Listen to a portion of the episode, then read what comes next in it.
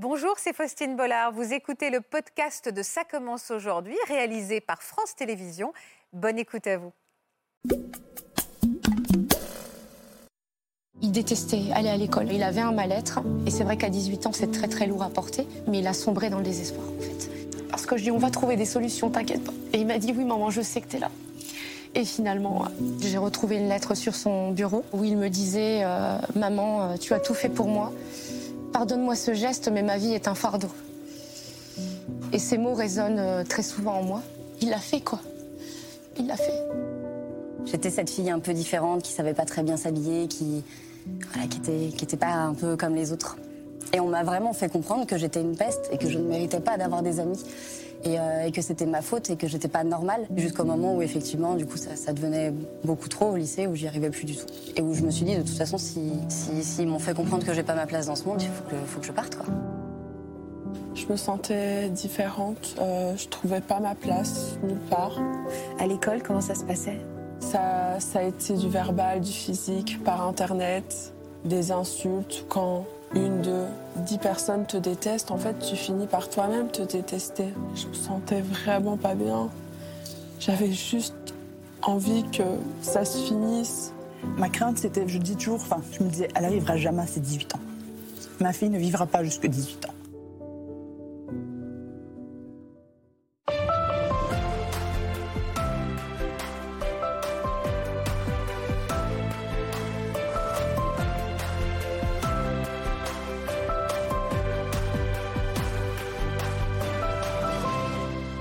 Bonjour à tous et merci de nous rejoindre sur le plateau de Ça commence aujourd'hui pour poursuivre notre semaine spéciale consacrée aux maladies mentales. Cet après-midi, on va s'intéresser à la souffrance des adolescents avec nos invités et avec notre pédopsychiatre Frédéric Kochman que que je salue. Bonjour Frédéric. Bonjour Faustine. On a beaucoup besoin de vous aujourd'hui hein, et de votre éclairage. Chaque année en France, ils sont un peu plus de 300 adolescents à se donner la mort. Mal-être, harcèlement scolaire ou encore dépression sévère. Nos enfants sont trop souvent exposés à ces difficultés sans être armés pour les surmonter.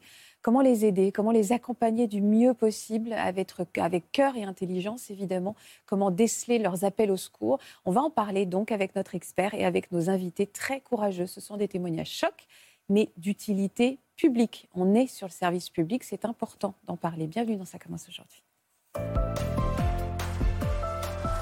Bonjour Anne-Sophie. Bonjour Faustine. Bonjour Lola. Bonjour. Vous êtes venue avec votre maman Bénédicte. Bonjour, Bonjour. Bénédicte. Bonjour Cyrielle. Bonjour. Et votre papa Marc. Bonjour Christine. Bonjour à tous. Euh, comment ça va, Anne-Sophie? Ça va, un peu émue. Un peu émue, c'est normal. Parce qu'aujourd'hui, on est là aussi pour rendre hommage à votre fils, Raphaël, à qui on pense énormément, ainsi qu'à tous les enfants qui ont décidé de mettre fin à leur jour parce que la douleur était insupportable. Donc, euh, on pense à lui. Je sais qu'aujourd'hui, c'est votre combat. Donc, on va être à la hauteur de ce combat et de ces messages que vous avez envie de faire passer. Je vous remercie infiniment. Lola, ça va? Ça va un peu stressé. Un peu stressée? Aucune raison de l'être, vous allez voir. et puis, Bénédicte, on ne se demande pas assez comment les parents vont. Comment ça va, vous, Bénédicte? À l'heure actuelle, beaucoup mieux. Cyrielle, comment ça va, vous? Ça va. Ça va? Est-ce que, alors vous, vous avez un petit pas de recul, puisque vous avez réussi à vous sortir d'une dépression extrêmement sévère? Vous êtes passé par les étapes de nos invités. C'est aussi un message d'espoir que vous êtes venu nous apporter avec votre père, ému, Oui. Oui. mais bien là. Euh, cette émission, donc je le disais, est aussi euh, pour rendre hommage à votre, à votre fils. Votre fils Raphaël Anne-Sophie, qui s'est donné la mort, c'était le, le 29 avril 2020. On était en plein confinement. Il n'avait que 18 ans. On va faire connaissance avec Raphaël grâce à, à ces images que vous nous avez confiées, des images que vous allez commenter. C'est pas simple, mais c'est important. Puis on va découvrir son beau visage et toutes les belles valeurs aussi qu'il veut véhiculer. Merci.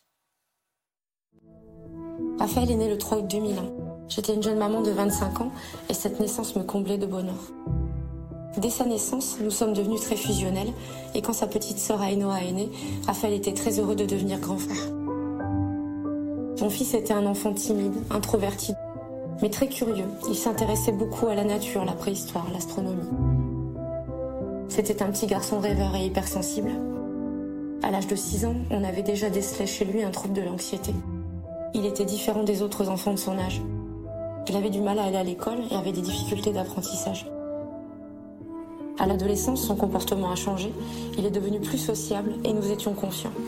Mais malheureusement, en changeant de lycée, Il a eu de mauvaises fréquentations, de mauvaises rencontres, qui l'ont entraîné à consommer des drogues et à boire parfois. Ça a été le début de la descente aux enfers. À 17 ans, le diagnostic est tombé. Raphaël souffrait de dépression sévère. J'étais impuissante face à son mal-être, mais j'essayais de lui faire plaisir, d'être à l'écoute, de le soutenir au quotidien. Les derniers jours de sa vie, il était d'ailleurs très joyeux. Il me disait Maman, tu vas voir, je vais te rendre heureuse. Je vais arrêter les bêtises, je vais reprendre les stages, je vais changer, tu vas voir. Et en réalité, sa décision a été prise. Il était libéré.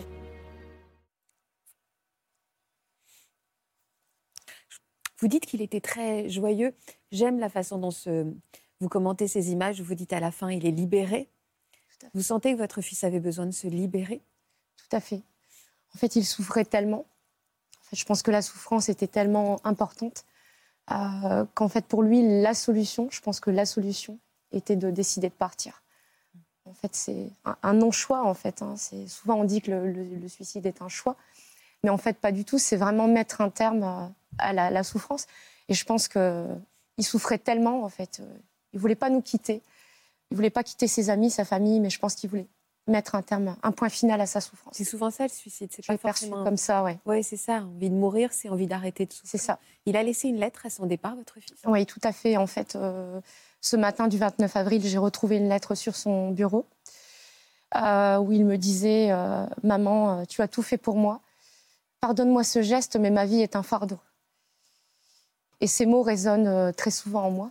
Mm. et c'est ce qui m'aide au fait au quotidien par rapport à d'autres mamans qui n'auraient pas eu de lettres. Hein, ça arrive, j'ai beaucoup de mamans autour de moi qui, je parle d'une chance, hein, qui n'ont pas eu cette chance parce que c'est vraiment une lettre d'amour où il dit au revoir. Et il me dit Maman, tu as été là, tu as été une bonne maman. Et ça, c'est vrai que ça fait du bien de le lire. Mm. Et ça m'aide. C'est vous qui l'avez trouvé, votre fils? Oui, je l'ai retrouvé le matin donc, du 29 avril. Euh, c'est mon chien qui est venu me, réveiller. J'ai un berger australien qui dort toujours euh, au rez-de-chaussée. Elle est venue me réveiller à 7h30. Elle, a sauté. C'était son habitude? Pas du tout. Elle a sauté. Et donc, bon, j'étais étonnée de la voir. Tout de suite, le, réflexe, c'est de prendre le téléphone. Et là, je vois un message de, de sa petite amie, la petite amie de Raphaël, qui disait quoi? Qui disait euh, Madame, Raphaël ne répond plus, son téléphone est en mode avion, je pense qu'il a fait une bêtise. Et le message, c'était vers 3 heures du matin à peu près. Donc, réflexe, donc là, tout est, voilà, flou. Tout est flou dans ma tête, une boule d'angoisse. je monte, je, cours dans les escaliers. Et là, j'ouvre la porte, et là, je le découvre pendu à sa, à sa poutre de chambre. Et là, je me dis, il l'a fait, quoi. Il l'a fait. Et là, on se dit, euh, j'ai senti, euh, ah, j'étais bouleversée, j'étais, et en même temps, euh, je me suis dit, il, il souffre plus. J'ai eu, vous voyez, une ambivalence. c'est fou. Hein. Les pompiers sont arrivés ou Voilà, donc j'ai appelé tout de suite les pompiers. J'ai appelé mon mari qui était sur la route du travail. Voilà, les pompiers sont arrivés rapidement, la police, puisque bon, en cas de suicide, hein, forcément, il y a, y a une enquête. Voilà. Donc le, ma petite fille qui venait de se réveiller, que j'ai dû protéger, que j'ai dû mettre euh, au rez-de-chaussée. Elle a quel âge elle? Elle avait à l'époque 7 ans. Donc je lui ai préparé son petit déjeuner. Voilà. En lui disant, allez, t'inquiète pas, euh, je te fais ton petit déjeuner. Qu'est-ce qu'il a, maman, Raphaël Qu'est-ce qu'il a? Il est, il est, pas bien. Et voilà, il a fait un malaise. Je, voilà, je savais pas trop comment. Voilà. C'est trop compliqué, quoi. Ça se bousculait dans ma tête. Donc elle est restée sagement en bas et puis moi j'ai accueilli euh, donc les pompiers, la police. Et j'ai prié toutes mes forces en fait pour qu'ils puissent euh, le sauver. Mais voilà, ils sont redescendus et madame, ils m'ont dit madame, on a, on peut plus, voilà, on n'a pas, on n'a pas réussi à le réanimer. Hmm. Parlez-moi de Raphaël. C'était quel genre de petit garçon? Alors Raphaël, euh, déjà tout petit, il était discret, introverti, très très calme, très fusionnel. Avec vous? Toujours, toujours avec moi, toujours près de maman. Euh, quand on était invité, c'était compliqué d'aller aller jouer avec les autres enfants. Toujours avec maman, maman. Il a vos yeux, non? Oui. ouais, très, très, très, très beaux yeux. Et très, euh, très calme, très, très calme, vraiment un enfant, voilà, sans problème. Euh. D'ailleurs, j'avais toujours une amie qui me disait mais qu'est-ce qu'il est calme, Raphaël? Regarde ma fille du même âge. C'est vrai qu'il était vraiment un enfant modèle. Et puis, euh, bon, bah, la maternelle est arrivée. Euh, Et il détestait aller à l'école. C'était toujours très, très, très compliqué, déjà en maternelle, de, de l'amener à l'école. Voilà, il pleurait, des petites crises le matin, donc déjà c'était très, très compliqué. Il avait des troubles qui avaient été diagnostiqués? Tout à fait, donc vers 5 ans, euh, voilà, il a, il a été vu par deux grands professeurs au CHR de Lille, de neuropédiatres, et en fait on a, on a vu en fait détecter chez lui des troubles de l'angoisse. Voilà. Et plus tard, on a détecté donc une dyslexie, une dysorthographie et un trouble de, de l'attention également. C'est- c'est- Ça me paraît. euh, euh, on peut développer des troubles de l'angoisse, la preuve, à 5 ans? On peut en développer nourrissons. Il y a des nourrissons qui sont déjà très anxieux. Et effectivement, la maternelle est un âge euh, de début de beaucoup d'angoisses, dont l'anxiété de séparation, déjà les angoisses en lien avec l'école. L'enfant a mal au ventre, a envie de vomir. euh, euh, donc il y a beaucoup de, de troubles anxieux chez le jeune enfant qui passent par le corps. D'accord. Euh, quand, quand il est arrivé en primaire, ça s'est passé comment? Oui, il est arrivé en primaire, donc il, a, bon, il avait du mal à entrer dans les apprentissages. Il a fait deux CP. Mhm. Au bout du deuxième CP, il ne savait toujours pas lire. Mhm. Donc là, bon, forcément, euh, les, les- les enseignants m'ont voilà, m'ont reçu. Et, voilà, et ils m'ont dit tout de suite, voilà, ils ont détecté donc, des, des soucis chez Raphaël. Deux CP, donc euh, il a changé d'école. Il est entré dans le privé. Et puis là, quelques mois après, donc il a appris rapidement euh, à lire et à écrire. D'accord. Il a été suivi par, euh, par une orthophoniste. Il en souffrait de sa dyslexie? Ouais. Ouais. Ouais, ouais. par rapport à ses autres camarades aussi? Voilà, je pense qu'il se sentait déjà différent. Ça, c'est un mot qu'il a, qu'il a suivi. Il s'est toujours senti différent, votre Je pense, ouais, je pense qu'il s'est toujours senti différent. Et euh, il voulait pas trop en parler, en fait. C'était un petit peu un sujet tabou. Comment ça s'est passé à l'adolescence? Parce qu'alors là, Voilà, l'adolescence. Donc, euh, c'est vrai que jusqu'à la, la classe de cinquième, c'était un enfant qui avait toujours du mal à aller à l'école, qui pleurait, très angoissé. Moi, j'étais toujours très, voilà, très prévenante, à côté, les devoirs. On passait des soirées à faire les devoirs. Voilà, toujours derrière, toujours très fusionnel. Et quand il est entré euh, en quatrième, j'ai eu un grand changement. Beaucoup de copains à l'école, euh, il commençait à avoir des petits mots dans les carnets. Voilà, euh, des petites réflexions des enseignants. Donc je me suis dit, bon, j'étais confiante puisqu'il commençait à se faire des amis des copains, euh, souriants. il allait à l'école plus facilement. Donc, j'étais vraiment. ça m'enlevait un poids quelque part. Donc, j'ai laissé faire un petit peu. Je lui ai laissé l'autonomie Et vous lui avez fait confiance. et je lui ai fait confiance. Parce que j'étais heureuse de le voir heureux, en fait. Là, pour vous, vous étiez sortie d'affaires. J'étais sortie d'affaires. Voilà. Et puis, il y a eu le lycée. Il y a eu le lycée. Voilà. Je me suis dit, il a grandi, il s'épanouit. Il a pris du cuir un petit peu, ouais. Voilà, tout à fait. Et en fait, euh, fin de troisième, la fin de troisième donc arrive, euh, l'orientation. Donc forcément, ses résultats ne lui permettaient pas de- d'envisager une seconde générale. Donc il est parti en seconde professionnelle, euh, là cette fois dans un lycée public.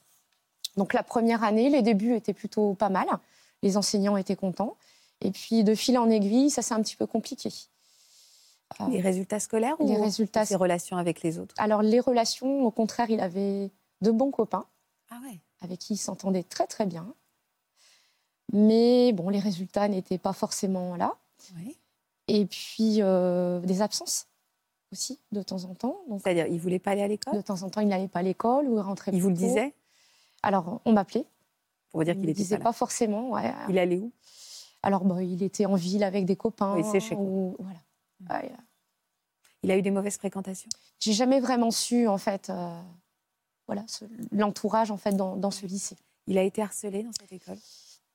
Harcelé, je ne sais pas, mais je pense qu'il a eu des pressions.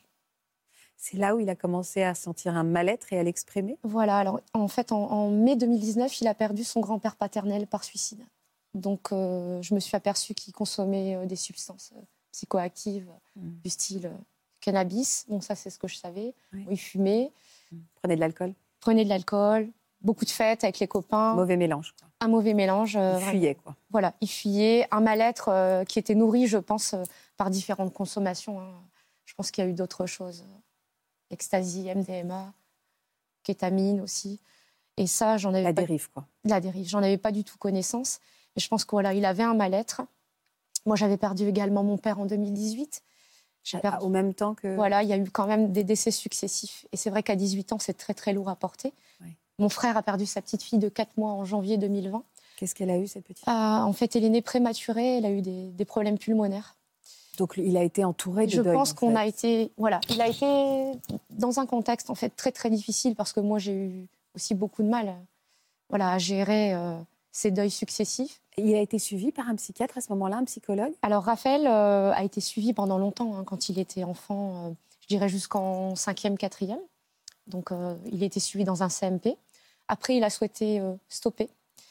Il voulait être comme tout le monde, en fait. Et puis là, comme je le voyais vraiment en souffrance, je lui ai dit, écoute Raphaël, il faut absolument voilà, reprendre un suivi. Donc j'ai eu un rendez-vous avec un neurophysiologue sur, euh, sur l'île, au CHR. Et puis donc là, euh, Raphaël s'est confié, et puis forcément, il s'est confié sur ses différentes consommations. Et puis son mal-être, les décès, les deuils qu'on traversait. Oh, il a exorcisé un peu. Voilà, voilà. Là, ça a été vraiment le, point de départ. Donc elle a, elle a rencontré Raphaël, on s'est rencontrés après. Et là, elle m'a dit, à 18 ans, c'est lourd, madame, sur les épaules d'un enfant de 18 ans. Et elle m'a conseillé l'hypnose, l'hypnose thérapeutique. Vous avez tout fait très très bien. Hein. Vous avez vraiment accompagné. accompagné euh, du, ah oui, vous l'avez vraiment. Du plus euh, profond moi-même. Bah, ça se sent, ça se voit. Vous l'avez vraiment beaucoup accompagné, beaucoup porté. Vous n'avez jamais coupé le lien. C'est un des premiers conseils qu'on peut donner aux parents hein, qui nous regardent et qui sont, euh, se sentent impuissants face à la détresse d'un adolescent. ne jamais couper la parole, quoi. Ne pas juger, tout ça. Être dans la communication, absolument. Hein, parce que rarement l'ado va venir spontanément expliquer maman, papa, je suis pas bien en ce moment. Donc c'est à nous parents d'aller chercher ces informations près de l'enfant, de prendre sa température sur le plan psychologique et lui dire raconte-moi, j'ai besoin qu'on discute, dis-moi comment ça va dans ta vie scolaire, avec tes amis, avec ta copine, euh, qu'est-ce qu'on peut faire? Et donc cette communication, elle est primordiale parce qu'elle ne viendra pas de l'enfant. Et si l'enfant ne parle pas, en effet, c'est important de, de faire appel à un tiers Absolument. Si on sent que la communication est insuffisante, ce qui est assez logique et classique en pleine adolescence, hein, où on va être dans l'opposition des grands, alors de proposer aux jeunes une aide extérieure. Ça peut être une aide psychologique, ça peut être hypnose, ça peut être différentes approches. Et ça, c'est un point aussi absolument essentiel. Un des points essentiels aussi, c'est la dépression est une maladie. Ce n'est pas un petit chagrin qu'on va consoler avec, euh, en, discutant euh, et en faisant un câlin. C'est pas un coup de cafard et c'est pas des états d'âme. Voilà, exactement. Très important que vous le disiez et que ça soit entendu. Hein. La dépression est une maladie euh, dont on peut guérir, mais qui est un voilà, c'est une maladie. Vous avez raison. Il faut prendre au sérieux cette, cette souffrance.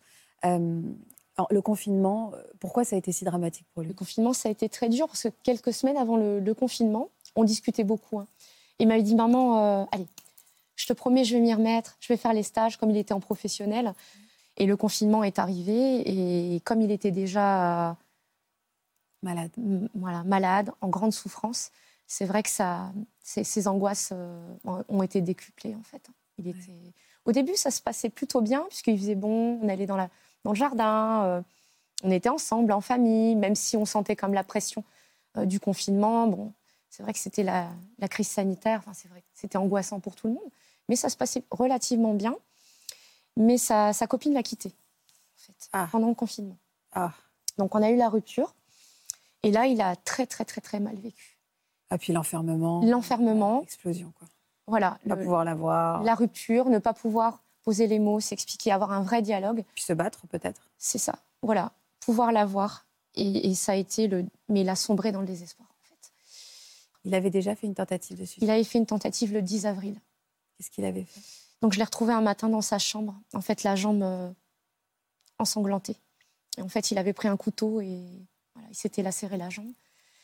Donc j'allais le réveiller le matin et je le découvre comme ça. Mais je lui dis, mais enfin, Raphaël, mais qu'est-ce qui se passe? Qu'est-ce que tu as fait? Qu'est-ce que tu as fait euh? Ah non, maman, t'inquiète pas, t'inquiète pas. Je dis, mais je peux pas te laisser comme ça, on va t'emmener à l'hôpital. Ils m'ont dit, non, maman, je veux pas aller à l'hôpital, ils vont me garder. Ils vont me garder. Donc je lui ai dit, euh, non, il faut te recoudre, on peut pas te laisser comme ça il m'a dit euh, Promets-moi de ne pas, pas, me laisser là-bas.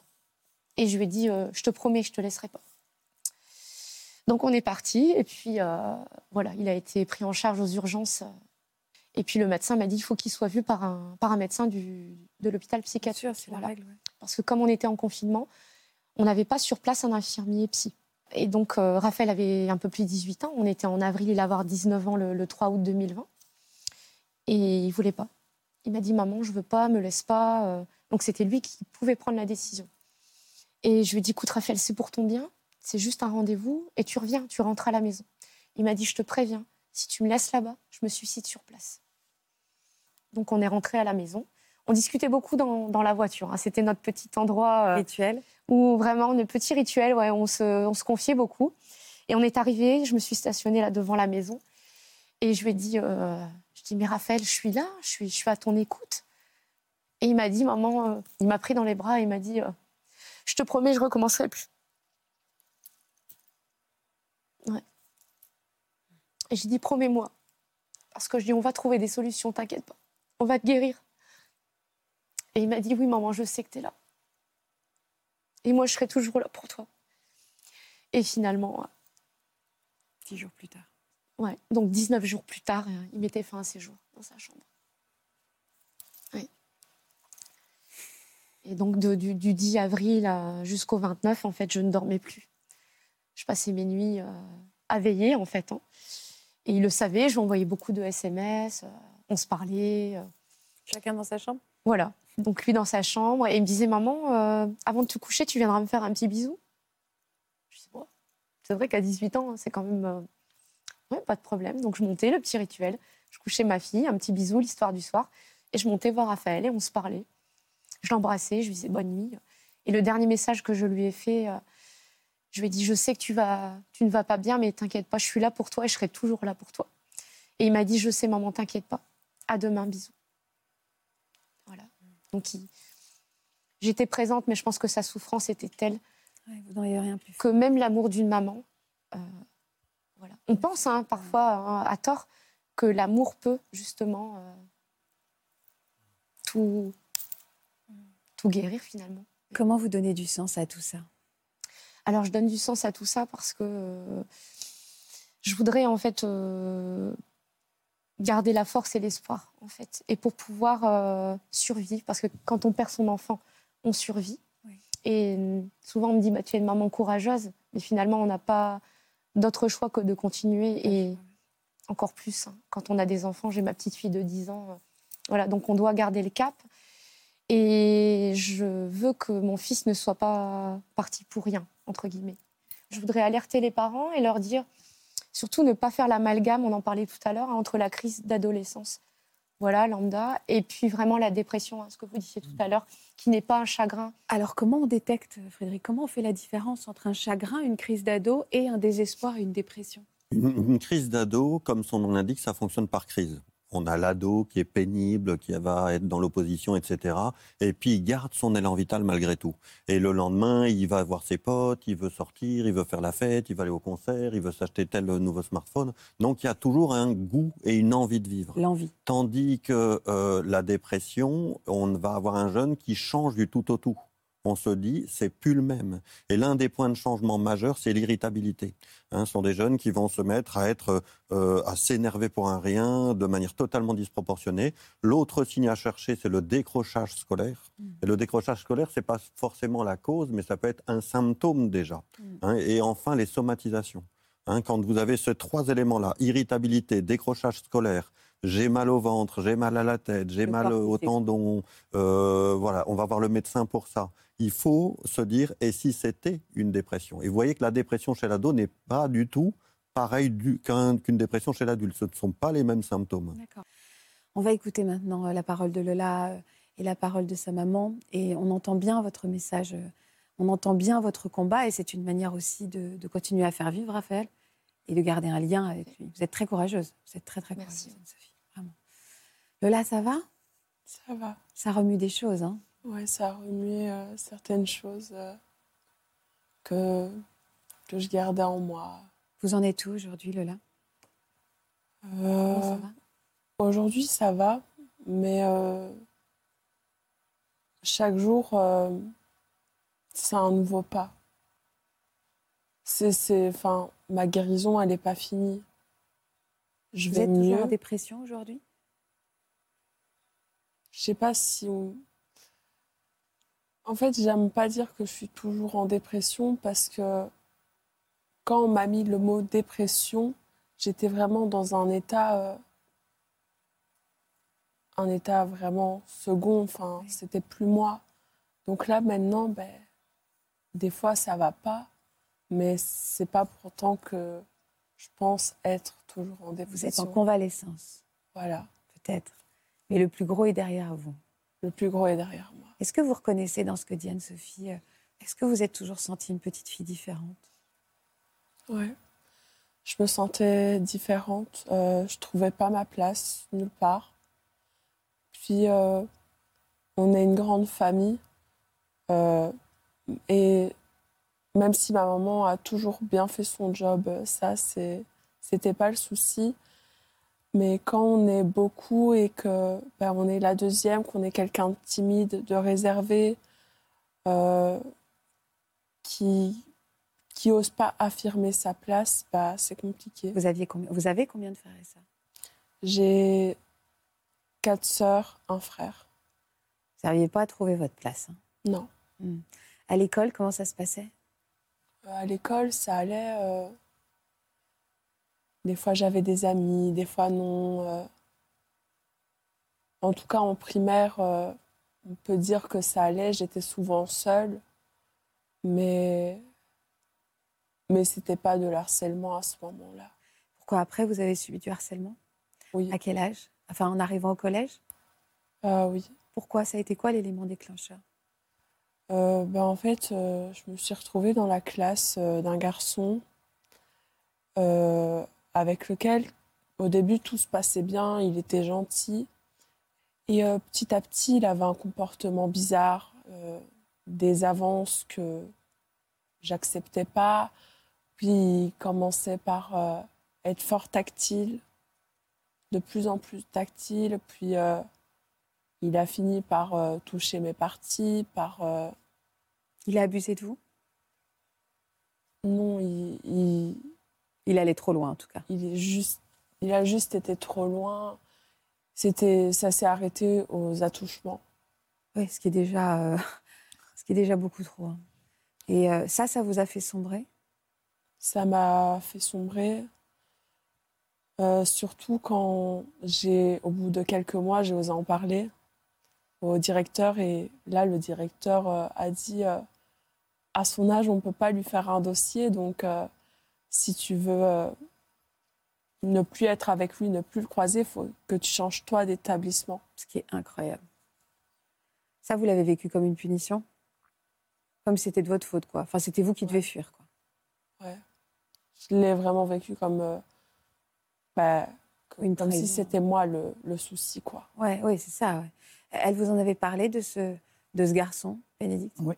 On avait été, euh, quand elle m'en a parlé, bah, j'ai été trouver le directeur. On a été porté plainte. Une plainte qui avait été portée où il n'y a pas eu de suite. Puis en, en allant trouver le directeur, bah, lui m'avait dit, bah, comme elle vient de le dire, on va on va pas lui faire un mauvais dossier. Il a que 13 ans. Et euh, bah, c'est elle qui a dû fuir, entre guillemets, l'école. Enfin, les mois qui ont suivi, ils l'ont changé, lui, de classe. Puis à la rentrée, il l'avait remis dans sa classe, donc on l'a changé d'école. Mais euh, c'était pas très loin. Donc euh, ses amis elles, ont vite su que. Parce que ben, nous, ça a été classé sans suite, entre guillemets, on n'a jamais eu de suite. Les amis de ce garçon Ouais. C'est-à-dire qu'ils ont voulu se venger Ah oui. Oui. Quand ils ont su, au départ, elle a eu la paix. Bah, au départ, euh, tout se passait bien. euh, ça allait. Enfin, dans cette nouvelle école, euh, bah, j'étais rassurée car il y avait mes sœurs. Enfin, deux de mes sœurs, euh, mes demi-sœurs. Donc, euh, je me sentais protégée. Entouré, oui. Voilà.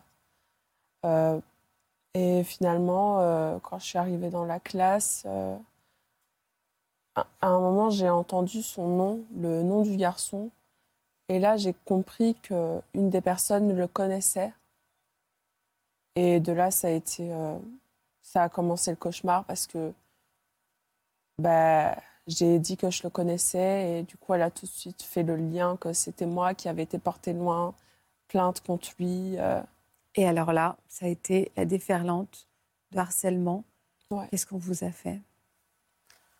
Euh, plein de choses. Enfin, ça, ça a été du verbal, du physique, par Internet, euh, des insultes. Ou quand en classe, je me disais, bon, prends ton courage à deux mains, ne te mets pas au dernier rang. Eh ben, on changeait de place euh, et on voulait pas que je sois à côté d'eux. euh, Ou alors il disait que, qu'ils étaient mes amis, mais euh, Ouais. pas du tout. Enfin, ça a été jusqu'à. euh, on a fait une excursion avec l'école.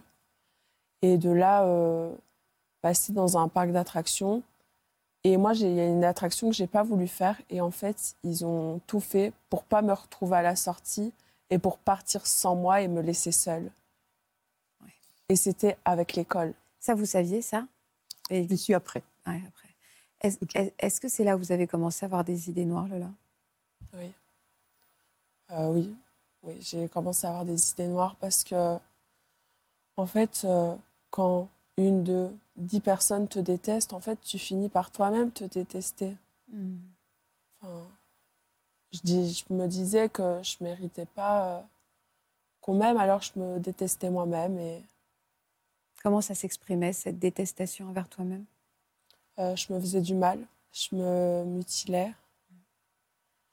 Euh, ouais, je me mutilais et, et en, en fait, euh, je ressentais un mal-être, mais la douleur n'était pas physique et j'avais besoin que cette douleur soit marquée physiquement. Alors j'ai commencé à, à me couper un petit peu, puis de plus en plus. Et, et puis je me suis dit, ben, en fait, c'est la solution pour me dire que ma douleur est légitime, que ma douleur existe. Fallait la voir. Mm. Vous vous êtes rendu compte qu'elle se scarifiait, votre fille?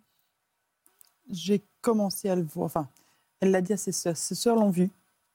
Elles lui en ont parlé. Puis elles m'en ont parlé. C'est toujours là, il y a toujours la fratrie hein, qui intervient. Et là, on en a parlé euh, ensemble, mais c'était des petites zones. Donc là, j'ai cru qu'elle avait arrêté parce que ben, je regardais les avant-bras. À ce moment-là, il y a toujours les longues manches qui interviennent pour cacher. Et après, ben, quand elle a vu que je surveillais ces zones-là, ben, elle a changé de zone. Ça a été le dessus des bras, ça a été les mollets, c'était les jambes complètes, ça a été le bas-ventre. Qu'après, je vérifiais les jambes, mais je vérifiais pas le bas-ventre. Donc, et après, ben, Je trouvais toujours un elle a trouvé plein d'astuces. Puis c'était plus ça, puis c'était les brûlures. Mais elle me disait qu'elle s'était cognée. En fait, c'était des brûlures. Je trouvais toujours un- une astuce pour, euh, pour que ma maman se dise bah, elle a arrêté, c'est bon. Mais en fait, j'arrêtais pas. Ça, elle, essayait de nous- elle essayait de nous protéger, en fait, de, De son mal-être. de son mal-être. Ça vous soulageait sur le moment. Mais à ce moment-là, vous n'aviez pas le désir de mourir, en fait. Non, non, quand je faisais ça, c'était pas dans, dans l'optique de, de partir ou de. C'était de se soulager. C'était de me soulager, de que vraiment ma douleur se sente. Parce que en fait, c'était perturbant pour moi d'avoir une douleur mentale, mais de pas la sentir sur moi. J'avais besoin de sentir que cette douleur existait. Un mot sur, euh, sur cette scarification dont beaucoup d'adolescents euh, souffrent, euh, et évidemment qui inquiète les parents et, et qui meurtrissent les parents, parce que voir son enfant se faire du mal à ce corps qu'ils ont créé, quelle est la bonne attitude? Comment faire? Euh, Parce qu'elle explique très bien, en fait, euh. Elle ne voulait pas mourir, elle voulait que cette douleur invisible se voie et qu'elle se, elle s'ancre dans son corps. C'est un, signe, effectivement, où vous l'expliquez très bien, vous transférez cette douleur qu'on n'arrive pas à percevoir, cette douleur morale qu'on ne peut pas bien voir et cadrer, en une douleur physique. Hein, malheureusement, euh, c'est un faux soulagement, c'est ce qu'on appelle une réponse dysfonctionnelle, parce que ça peut soulager un petit moment, mais ensuite ça devient une addiction, ça devient comme une compulsion et on ne peut plus s'empêcher de le faire. Et on recherche et on ne pense qu'à ça, mais c'est un signe bien sûr de souffrance psychique. Et je veux rebondir aussi sur un point que vous évoquez. Le côté terrible du harcèlement scolaire, la tragédie du harcèlement scolaire, on n'en prend pas suffisamment compte de la lourdeur et de la gravité de ce harcèlement scolaire. C'est un point. La moitié de mon temps professionnel, je le passe aujourd'hui à soigner des jeunes traumatisés par le harcèlement scolaire. Et je suis révolté par les directeurs qui minimisent, qui euh, disent à la victime bah, T'as qu'à aller euh, changer d'école et de ne rien faire contre les harceleurs. Moi, je suis révolté par ça. Et il y a un, un autre phénomène, c'est l'emprise. C'est-à-dire que quand on est sous l'emprise de harceleurs, qu'on arrive tous les jours à l'école, la boule au ventre, en disant Qu'est-ce qu'ils vont encore me faire aujourd'hui? Tout ce que disent le harceleur est intégré dans le cerveau, ce qu'on appelle un introject négatif. C'est-à-dire que si le harceleur nous dit t'es nul, t'es tout ce qu'on veut, on va s'auto-persuader de la réalité. Et c'est donc un cercle vicieux. Après, vous avez eu euh, plusieurs passages dans des hôpitaux psychiatriques. Euh, il y a eu, vous avez fait plusieurs vraies tentatives de suicide. La dernière, c'était il, y a- il y a trois ans. Euh, pourquoi la dernière? Pourquoi celle-là? Euh, bah, parce que j'avais pris euh, beaucoup plus de médicaments que d'habitude. Euh, que là, euh, en fait, je me rendais pas compte, mais, mais j'en avais pris tellement que j'aurais pu Vraiment vraiment y passer. finir, ouais. Et, et voilà. Alors pourquoi ça a été un déclic, celle-là? Euh, je pense que le déclic, ça a été euh, quand j'étais aux soins intensifs, que changé des messages avec ma maman. Euh, j'ai vu dans les messages, c'était que des messages, mais j'ai senti que, que peut-être j'avais été trop loin. Mais à ce moment-là, je ne me rendais pas compte parce que j'allais tellement mal, je me sentais vraiment pas bien. J'avais juste envie que ça se finisse. Et, et je me suis dit, il faut que je me reprenne en main. Et, et je savais que j'avais les, les épaules pour, pour euh, essayer de tenir encore un peu. Vous les avez, les épaules, là, vous les avez. Et pas tenir encore un peu pour vous relever. Ouais. Il y avait quoi dans ces messages, Bénédicte? Bah, c'est enfin, comme toujours du positif en fait. Dans, à chaque fois que Lola est descendue, Lola, enfin, quand euh, elle expliquait Raphaël comment était, c'était Lola. Elle, a décrit Lola. C'est un enfant hypersensible, elle a plusieurs 10, elle a.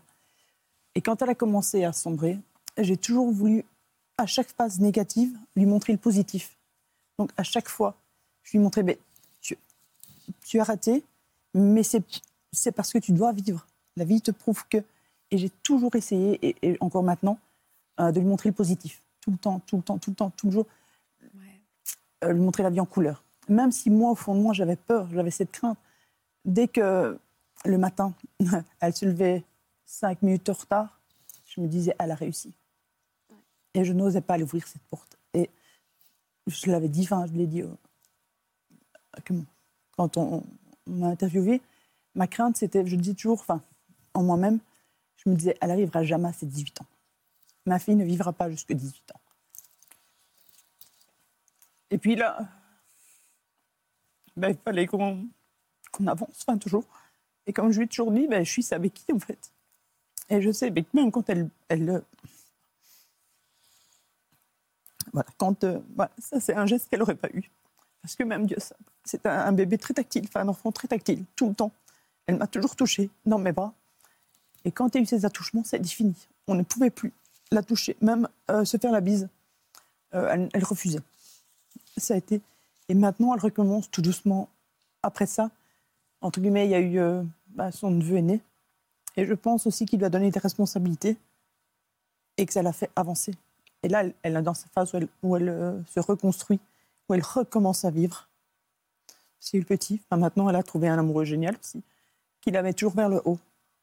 Mais c'est une histoire de jour en jour, toujours. Cette force de vie. hein. J'ai devant moi des mamans exceptionnelles. hein. Pouh, quel combat. Quel combat d'amour.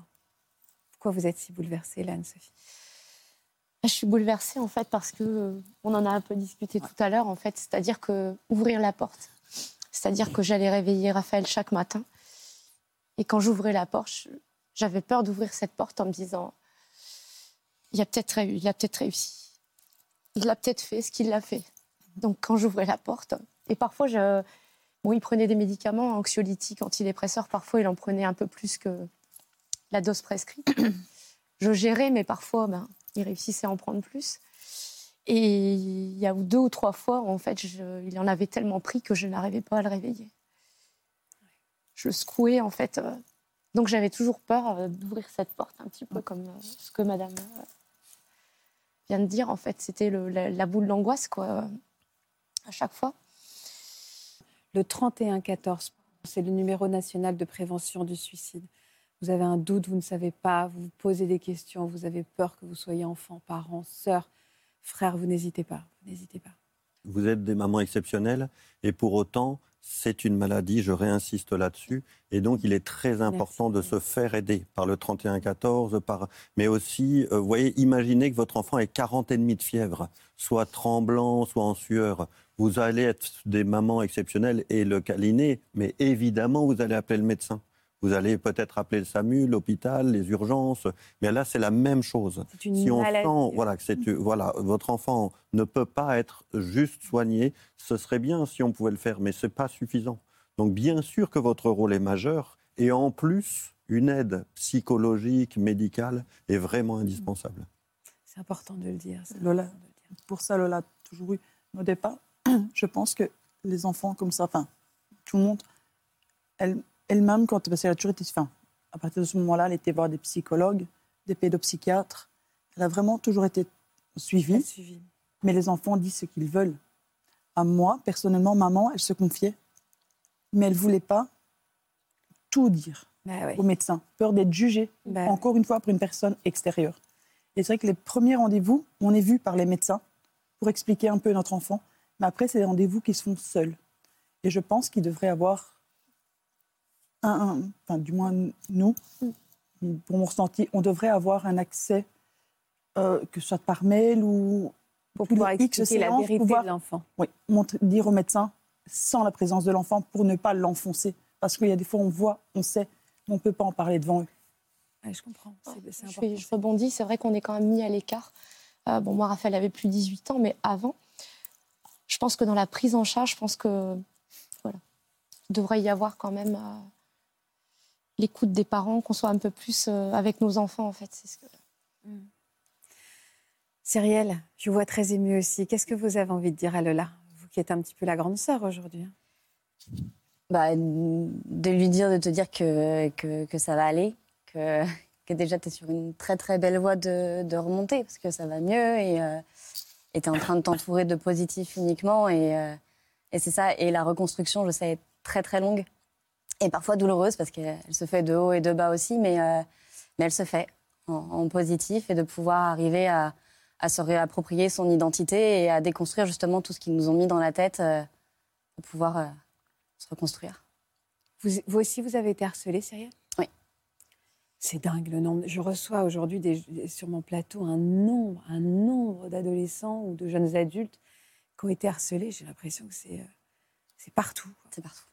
Qu'est-ce que vous, pourquoi vous, enfin, il n'y a pas de raison en fait, où il s'est passé quelque chose qui a pu euh, pas spécialement enclencher, euh, et pas justifié, enclencher, enclencher. Ce qui a enclenché, je pense, qui a enclenché les, premières moqueries. Euh, moi, c'est quand je suis rentrée au collège et j'ai dû porter un corset médical parce que j'avais une scoliose. donc, du coup, qui me prenait tout le buste et, et, qui a été les premières sources de moqueries. parce que forcément, bah, c'était des surnoms, c'était Robocop ça m'empêchait de m'habiller un peu comme je voulais. Euh, parce que du coup, je pouvais pas porter de jeans. Les jeans, c'était la grande mode à l'époque. Donc, du coup, j'étais pas du tout à la mode. J'étais cette fille un peu différente qui savait pas très bien s'habiller, qui, voilà, qui, était, qui était pas un peu comme les autres. Étiez bonne élève? J'étais bonne élève, ouais. J'étais bonne élève. Trop Au début, pour les autres Trop pour les autres, ça a posé souci après. D'abord, ça a vraiment été le corset. Parce qu'il a commencé à avoir un jeu de venir taper dans le corset. du coup, bah, voilà, ça rebondissait, c'était drôle pour eux. Pour eux, je n'avais pas mal parce que du coup, j'avais cette coquille qui me protégeait, mais ça faisait quand même mal. Et puis, il y avait le jeu de me faire tomber par terre. Parce que du coup, j'étais une tortue et je ne pouvais pas me relever toute seule. Donc, euh, donc du coup, c'était très drôle de pouvoir me faire tomber par terre et de me regarder me dépatouiller à pas réussir à me relever. Insupportable. Donc voilà, au début, ça a surtout été ça, sur de l'apparence, etc. Vous en avez parlé à votre père Marc et là? J'ai jamais parlé de mon harcèlement à mes parents. Et, et ils l'ont su bien, bien après. Vous vouliez les protéger puis en fait, moi je l'ai vraiment pris pour acquis. En fait, je me suis dit effectivement, comme tu disais tout à l'heure, que s'ils disaient tous la même chose de moi, c'est que c'était vrai. Et on m'a vraiment fait comprendre que j'étais une peste et que je ne méritais pas d'avoir des amis et, euh, que c'était ma faute et que j'étais pas normale. Et, euh, et, du coup, j'étais persuadée que c'était vrai et, euh, et je voulais pas infliger le fait que pour moi j'étais un fardeau. Et du coup, si j'étais un fardeau pour ces gens-là à l'école, je l'étais forcément aussi pour ma famille. On voit à quel point un, adolescent n'a pas la maturité, n'a pas, le, pas le, encore même le cerveau euh, structuré euh, pour faire le discernement entre ce qu'on lui dit et ce qu'il est en fait. Et les difficultés pour aller chercher l'aide des autres. on va avoir des grandes difficultés pour pouvoir communiquer ça à ses parents. Et ce que vous dites, je l'ai vu chez plein, plein de jeunes, ils n'ont pas évoqué ça et les parents tombent des nues lorsqu'ils apprennent parfois des années après que leur enfant est victime de harcèlement. Le harcèlement moral que vous décrivez est bien pire en termes de souffrance que le harcèlement physique. Nous, ce qui va nous toucher extérieur, on va se dire oh là là, la tortue, etc., ça devait être terrible. Mais le pire des souffrances, c'est tout, c'est le harcèlement moral. C'est les petites phrases subreptices, t'es nul, tu mérites pas de vivre, etc. Parce que ça, ça s'introjecte dans le cerveau et ensuite on le prend pour une vérité. Donc en psychothérapie, il va falloir une psychothérapie pour aller enlever extirper ces virus informatiques. Extragerter. Oui, euh, euh, voilà, sortir ça pour pouvoir dire il y a eu des virus informatiques qui ont été mis par des hackers, euh, par des harceleurs. Il va falloir enlever ça en EMDR, en hypnose, dans d'autres formes de thérapie. Mais là, il y a besoin d'une thérapie pour enlever ça. Et puis il faut le dire, en fait, ce que vous n'avez pas fait. Vous avez vu à ce moment-là qu'elle sombrait, Marc? Non, parce que nous, on a mis sur la crise d'adolescence. Hein ce que disaient les Toulis d'ailleurs. C'est ce qu'ils ont dit. après, dit. Quand, euh, quand, on a commencé à avoir la dépression, effectivement, les médecins ont parlé de crise d'adolescence, parce que du coup, il n'y avait pas. Ça veut tout et rien dire, hein, cette crise d'adolescence. sa dépression, on l'a découvert avec son livre, hein. c'est tout. Hein. On l'a découvert très tard. très tard. C'est-à-dire, à combien, à quel âge? C'est il y a 6 ans, j'avais une, euh, une vingtaine d'années. C'est-à-dire que vous avez gardé votre mal-être pour vous, Cyrielle? Est-ce que vous avez tenté ces sujets qui nous réunissent aujourd'hui? Est-ce que vous avez tenté de mettre fin à vos jours? Oui, plusieurs fois. En fait, du coup, tout avait commencé un peu au collège. Il y a eu une espèce d'apogée de, l'année de quatrième, justement, parce que j'étais bonne élève. Je me suis retrouvée dans une classe avec des élèves perturbateurs. J'étais déléguée de classe, je suis devenue la, cible à abattre automatiquement. Euh, donc là, il y a vraiment eu un, une apogée. Et de là, j'ai vraiment commencé à sentir que c'était des moqueries, c'était... Euh, les cours de sport, ça devenait une torture parce qu'on me mettait dans les cages et le but, c'était de lancer le ballon de plus en plus fort. Je me suis retrouvée un coup justement avec une entorse à cause de ça. Mais pareil, j'ai pas dit que c'était euh, que c'était volontaire de la part des élèves. En fait, je, me suis fait mal en sport et puis ça, en est resté là. Vous avez tout gardé pour vous. Hein. Tout. Vous avez même pas une amie, une une. Euh, j'ai eu des amis après un peu plus sur le tard. Euh, mais pareil, j'en ai pas tout de suite parlé parce que ça a été très compliqué pour moi derrière, en fait, les interactions sociales et, et amicale, même au lycée. Euh, on a beaucoup pensé pendant, enfin, les amis que j'avais ont beaucoup pensé que même j'étais bipolaire parce que je changeais d'humeur du jour au lendemain. Parce qu'il y a un moment où j'étais très contente d'avoir à nouveau des amis, d'être entourée. Et, le jour d'après, me revenait en tête tout ce qu'on me disait. Je disais, mais soit ils vont finir par se moquer de moi, soit ils vont finir par m'humilier comme l'ont fait les autres, soit effectivement, de toute façon, ils avaient raison, je ne mérite pas d'avoir des amis. Donc pourquoi ces gens-là s'accrochent à moi? Il faut, que, il faut que je les libère du fardeau que je suis. Et donc, du coup, je suis rentrée dans, un cercle autodestructeur. Euh, vous reconnaissez là, Bénédicte Lola, vous reconnaissez là? Quand elle voit des, quand les gens s'accrochent à elle, elle va mettre une, une barrière. Elle a peur justement qu'on la reblesse. Derrière. défense en fait. Donc il y a l'isolement en fait. Vous vous isolez en fait. Et quand pas être un fardeau, vous l'avez dit plusieurs fois. Je voulais pas être les gens oui, rentrent trop dans son cercle d'intimité, c'est euh, c'est dur. L'apogée, ça a été cette année de quatrième. Ouais, et derrière, en fait, parce que du coup, dès qu'une personne commençait à venir s'intéresser à moi, pour moi, c'était exceptionnel. Donc, du coup, je m'accrochais tout de suite à cette personne. En plus, à la période d'adolescence, forcément, quand c'était un garçon, je confondais un peu avec de l'amour, etc. Et ils s'en sont aperçus. Ils s'en sont tous aperçus et ils ont développé un jeu. Et le jeu, c'était de, bah, pas chiche, euh, d'aller euh, draguer Cyrielle. On m'invitait euh, aux soirées juste pour ça, pour que, que je sois le, le centre de l'attraction. Et donc, du coup, ils venaient vers moi, semblant de s'intéresser à moi sortait avec moi l'espace de 2-3 jours. Et ensuite, le jeu, c'était de me larguer de la manière la plus ridicule possible devant tout le monde. Oh, mais c'est atroce, quoi. Donc j'avais des gens autour de moi qui rigolaient pendant que moi je pleurais. Euh. Et ça, ça m'a suivi pendant des années, parce que derrière, ça a continué un peu au lycée aussi, parce que c'était des petits collèges et lycées de campagne, donc c'était les mêmes personnes qui revenaient. Il y avait une réputation, du coup, qui se faisait sur mon dos. Donc euh, au lycée, ça allait un peu mieux, c'était moins du harcèlement, puis j'ai rencontré des nouvelles personnes. Mais du coup, pareil, bah, j'avais toujours cette difficulté de, me dire que. Et puis, bah, moi, je m'étais construite autour de ça, du fait que de toute façon. Euh, et puis, je pense que je m'étais mis aussi une espèce de défense que j'ai gardée pendant des années, d'être encore plus dure que les autres avec moi-même. De si, si moi, je suis très, très dure avec moi, ce qu'ils vont me dire m'atteindra moi, parce que moi, je me suis dit pire sur moi-même. Et jusqu'au moment où, effectivement, du coup, ça, ça devenait beaucoup trop au lycée, où j'y arrivais plus du tout. Euh, et, où je me suis dit, de toute façon, si s'ils si, m'ont fait comprendre que j'ai pas ma place dans ce monde, il faut que, faut que hmm. parte. Quoi. Il y a eu une fois où vous avez vraiment voulu en finir, euh, Cyrielle? Euh, L'année de ma terminale, euh, où du coup ça devenait vraiment euh, trop. Enfin, j'étais rentrée vraiment complètement en dépression. Le peu qu'on avait vu qu'effectivement j'étais pas bien, le médecin traitant avait dit que c'était une crise d'adolescence. Là, j'ai commencé, moi qui étais de base bonne élève, j'ai commencé à avoir du décrochage scolaire aussi. Euh, en plus, euh, j'avais profité euh, de l'année de terminale, j'avais eu mon permis, donc je faisais semblant d'aller au lycée. Je revenais à la maison et je passais mes journées juste à, à regarder le plafond, Mm. attendre que ça passe. Et il y a un moment, je me suis dit, c'est pas possible, il faut, il faut que ça cesse. Donc, euh, il y a un soir où je me suis dit, euh, demain, c'est mon dernier jour. J'étais vraiment dans ma tête, le lendemain, ce serait le dernier jour. Je suis descendue, j'ai pris une bouteille en plastique et euh, j'ai fait des mélanges de tous les alcools les plus forts que j'ai trouvés dans la maison. Ensuite, j'ai dévalisé la pharmacie, décroché le plus de médicaments possible que je me suis mis dans une petite boîte. J'ai mis tout ça dans, mon sac de cours et je me suis dit, voilà, j'ai j'ai ma porte de sortie pour demain. S'il y a un moment ça va pas, euh, je sais comment partir. Le lendemain, je suis partie euh, au lycée avec l'idée très claire dans ma tête que je ne reviendrai pas à la maison. Et c'est passé un peu la journée, je ne sais plus exactement à quel moment, lors d'un intercours, enfin, le professeur était en retard. Je suis partie aux toilettes et j'ai commencé et j'ai bu et j'ai pris les médicaments. Et euh, une fille de ma classe qui était une amie, pour le coup, même si c'est un peu compliqué, euh, savait très bien dans quel état j'étais et avait assez bien perçu ce qui se passait. Et quand elle a vu que je revenais pas en cours, s'est doutée qu'il se passait quelque chose. Donc elle est venue aux toilettes et m'a trouvée. Les pompiers sont intervenus. C'est assez fou parce que du coup j'étais complètement alcoolisée et, droguée par euh, les médicaments. Donc du coup j'ai été hospitalisée euh, pour faire un lavage, un lavage d'estomac. Marc, vous avez constaté à ce moment-là, vous avez pris conscience de l'ampleur de la dépression Ah oui. de votre fille. Ouais. C'est bah, c'est là qu'ils ont mis le, le mot dépression. C'est à ce moment-là qu'ils ont dit bon, c'est pas une crise d'adolescence. Et, euh, et qu'ils ont commencé à parler de dépression parce que du coup j'ai suivi euh, une, une psy sur place à l'hôpital. Euh, mais alors je- j'ai dû la voir, je sais pas, peut-être euh, pas beaucoup. Ouais, la, la J'ai dû la voir peut-être euh, trois, quatre fois. Puis après on m'a renvoyée chez moi en disant bon ben Ça va aller ça va aller. Ça n'est pas allé. Déjà, le retour au lycée a été très, très violent.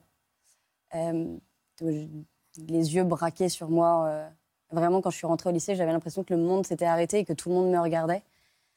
Et, euh, et j'ai essuyé des remarques, des critiques, euh, comme quoi je, je les avais dérangés en faisant cette tentative, en fait. Euh, du fait de l'avoir fait en plus au lycée, euh, des remarques que, parce qu'on était en train de passer le bac, que ça les avait déconcentrés. J'ai des personnes qui m'ont dit que j'aurais mieux fait de ne pas me louper. Qu'est-ce qui vous a sauvé? Quelle rencontre vous a sauvé, Cyrielle? À ce moment-là, au lycée, ce qui m'a permis de, de rebondir un peu, euh, c'est les professeurs. ah, Je suis heureuse. j'ai eu des professeurs qui, euh, qui sont venus me voir. Alors, il y, en a- il y avait un côté un peu très naïf la première fois qu'ils sont venus me voir, en me disant Mais t'inquiète pas, Cyrielle, tu vas avoir ton bac.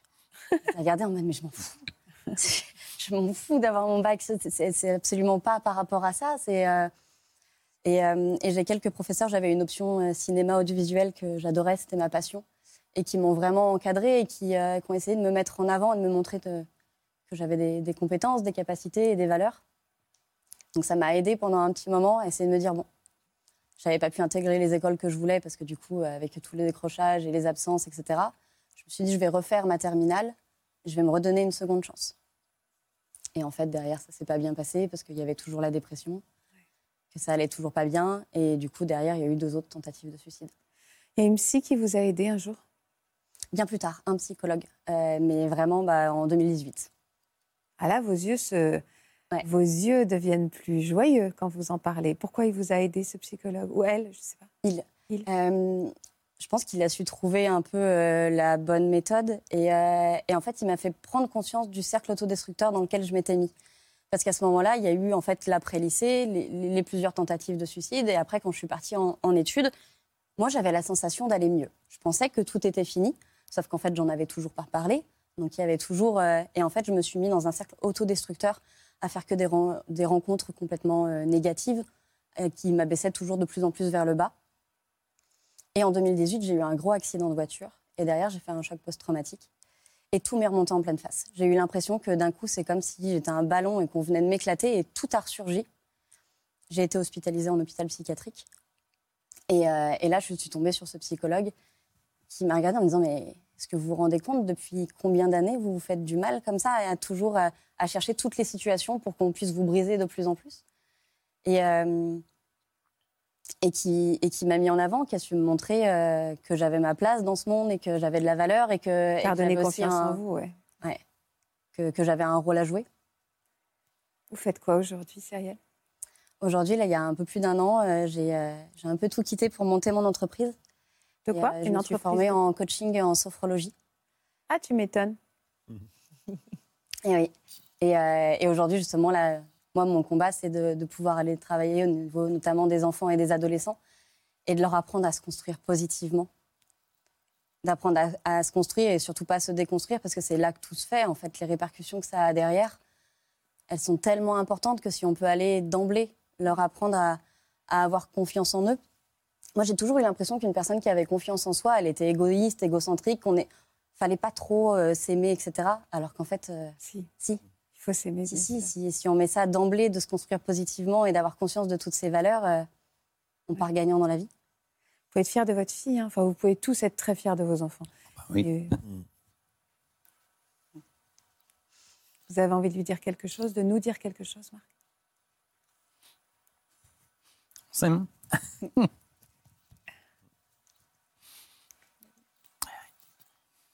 Et l'entourage, c'est important. bah, Parce que même s'ils n'ont jamais su, même si, euh, même si j'en parlais pas, etc., c'était quand même. euh, je disais un peu, c'est ma, ma safe place. Je savais qu'à tout moment, si vraiment ça allait pas et que j'avais à nouveau un coup de mou, euh, je retourne chez papa, je vais passer quelques jours et, et ça va aller. Quoi.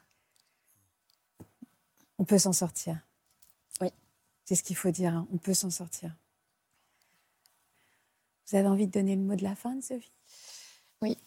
Je voudrais, je voudrais laisser aujourd'hui un message d'espoir. Parce que, voilà, moi, j'ai perdu mon fils, mais je voudrais dire à tous les jeunes qui nous écoutent qu'on peut toujours trouver une solution, que ce soit grâce à ses amis, sa famille, qu'on peut toujours trouver euh, un peu de lumière, une porte de sortie à un moment donné de sa vie, que ça peut être passager. Et, et j'ai même décidé de créer une association prévention suicide des jeunes dans, dans mon secteur et que j'ai envie de, voilà, de relayer, un- de porter ce message d'espoir. Voilà, aujourd'hui. Bravo. Je pense que si on est un- même qu'on est impuissant, il faut en parler autour. En parler, en parler, en reparler. Transmettre cette émission au maximum. Merci à tous. On compte sur vous. Je vous embrasse et je vous dis à demain. Vous aussi venez témoigner dans Ça commence aujourd'hui. Vous êtes une femme et vous avez connu des années d'addiction. Vous êtes mère et vous avez tout fait pour sortir votre enfant d'une addiction qui le détruisait. Au contraire, vous n'avez pas réussi à le sortir de cette spirale et il a perdu la vie. Si vous êtes concerné, laissez-nous vos coordonnées au 01 53 84 30 99 par mail ou sur le Facebook de l'émission.